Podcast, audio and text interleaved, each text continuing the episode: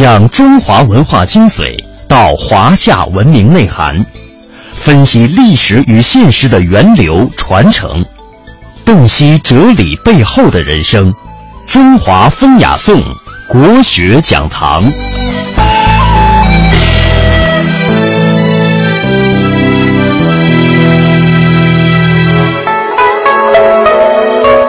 在接下来的时间，我们将听到的是台湾学者蒋勋为我们解读的苏轼的《寒食帖》。自我来黄州，已过三寒食啊，就是从我到黄州，已过了三个寒食节了。那寒食不戒之推，烧死绵山以后，晋文公哀悼他，要求全天下不要吃热的菜，就是不烧热菜，所以叫寒食节啊，纪念一个在历史上最有风骨的文人的故事。啊，当然，苏东坡写到“自我来黄州，已过三寒时”，还是对他的意义也非常的特殊啊，一个不跟随着潮流去屈服的一个一个个人啊，一个生命的自己的领悟的过程，非常非常自在。你可以看到“自我来黄州”简直是一个最平白的写东西的开始。所以我自己一直跟很多有时候年轻的朋友建议，就是说，其实文学可以从这么多这么简单的东西开始，不要怕后面没有伟大的东西。可是要问题是你开始怎么开？所以苏东坡几乎拿起笔来就随意写了，这是称为苏东坡传世书法的第一名，那也成为中国行书里面最受赞赏的。可是我不知道大家会不会觉得，你可能会觉得，哎，不是我也写得出来吗？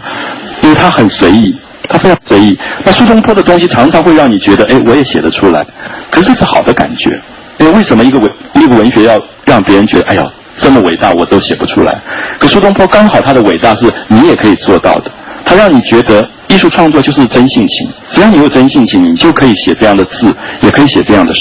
年年玉溪春，每一年到这个时候寒食节，都想惋惜春天要过完了。可是春去不容惜，我们注意他点啊，重复这个“春”字，春去不容惜。今年又苦雨，两月秋萧瑟。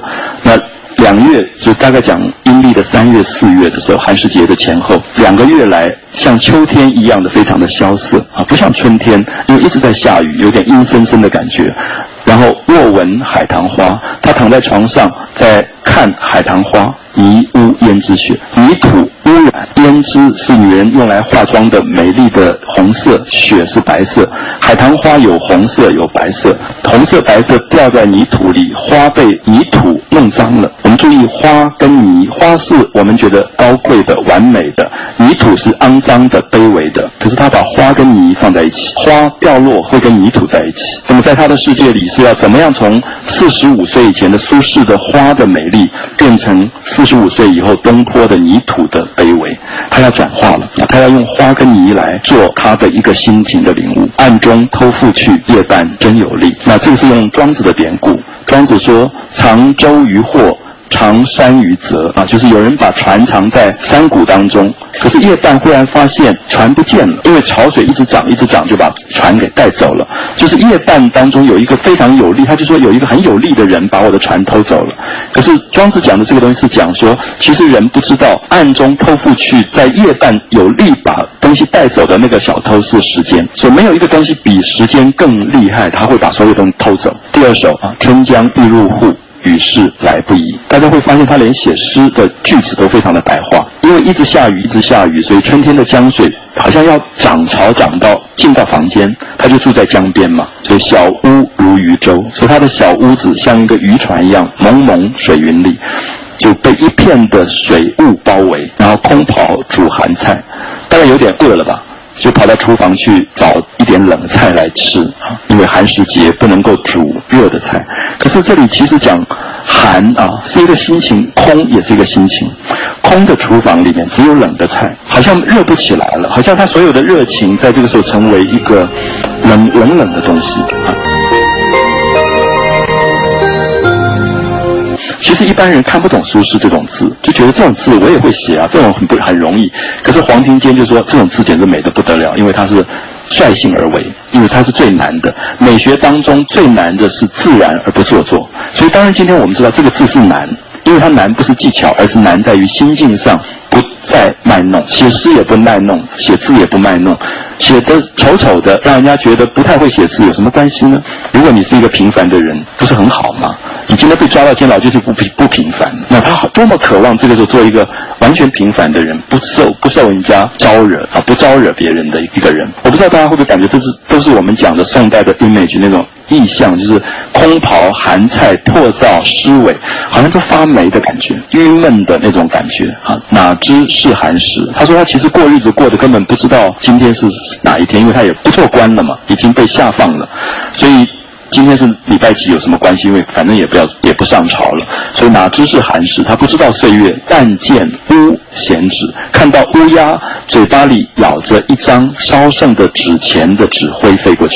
特别注意那个画面很惊人啊！因为寒食节在清明前后，所以清明节扫墓，扫墓以后烧纸钱，剩下的纸灰，所以其实很像鲁迅的文字啊，非常痛苦，因为感觉到真是悲悲哀的一个一个心情。所以写到破灶的时候，你会感觉。到一种落寞敦厚，可是写到闲纸的时候，它是非常锐利的。所以这是为什么在书法上非常推崇这个卷子，因为很少书法家从毛笔的笔尖到笔根全部用到啊，全部用到，它的变化非常非常多。他一直觉得他对宋代的忠心耿耿啊，一直希望宋代好。那么在王安石变法的时候，一直争辩新法得失，因为他觉得他其实不是不同意王安石，他觉得王安石所有的保甲法、保保马法。会让老百姓更辛苦，因为要交这么多的税，那他觉得老百姓会受不了。你虽然是要国家富强，因为王安石的政策是要国家富强，可是苏轼觉得国家富强有一个原则是老百姓要过得去，日子要过得去。如果国家富强，老百姓都活不下去，这是违反的。所以他的争辩其实重点在这里。所以当时的皇帝因为神宗要变法，希望能够国家富强，所以当然就下放他贬贬官。那么这个时候，他其实对这个忠心耿耿这个东西有很大的矛盾，所以他说：“君门深九重。”君门是说一个知识分子啊，尽忠于皇帝，可是皇帝这个时候不见他的，所以他无法尽忠。那接下来他就想说：“那我就尽孝。”可是坟墓在万里，因为他的爸爸的坟墓在四川，所以他连清明节回去扫墓都不行，有一种凄凉的感觉啊。那觉得生命到了这样的状态，很想。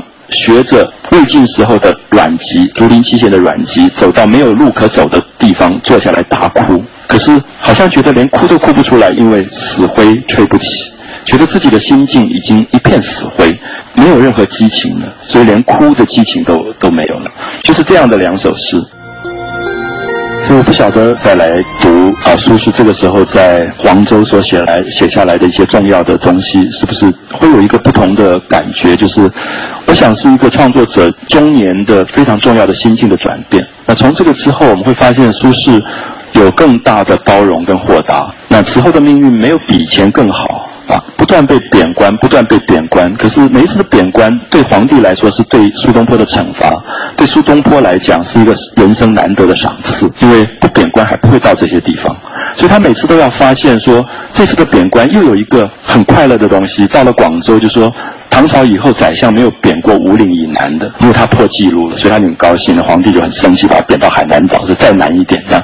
所以他每次都在发现新的东西。他觉得到了广州，人家都觉得这是活不下去的地方。他他就写信说荔枝很好吃，然后说日啖荔枝三百粒三百粒。然后他一直在生活里开始发现，那活得这么好是不可能被惩罚的，就是惩罚会变成祝福。一个外在客观的惩罚，如果你自己一念之间转变的时候，你会发现事情是悲苦的事情。如果这个事情。是为别人做，他真的很痛苦了。如果你去，然后你觉得很开心，他就不一样。然后到了海南岛，认识了一些当地的原住民，然后跟看他们怎么编织。他文章里好多这种记录，有趣的不得了。所以你会感感觉到他的生命一直在开阔，一直在开阔。每一次都发现生命还有很多的记忆。我想这样的一个生命形态，其实我今天会发现，在文学史上的舒适，其实是一种开心啊，一种个性的开阔。然后他树立成一个生命的典范，这生命的典范让你知道说，其实文学。重要是活出自己，活出自己，回来做自己这件事情变得这么重要。它不是一种形式啊，它变成一个这么随意自在的一件事情。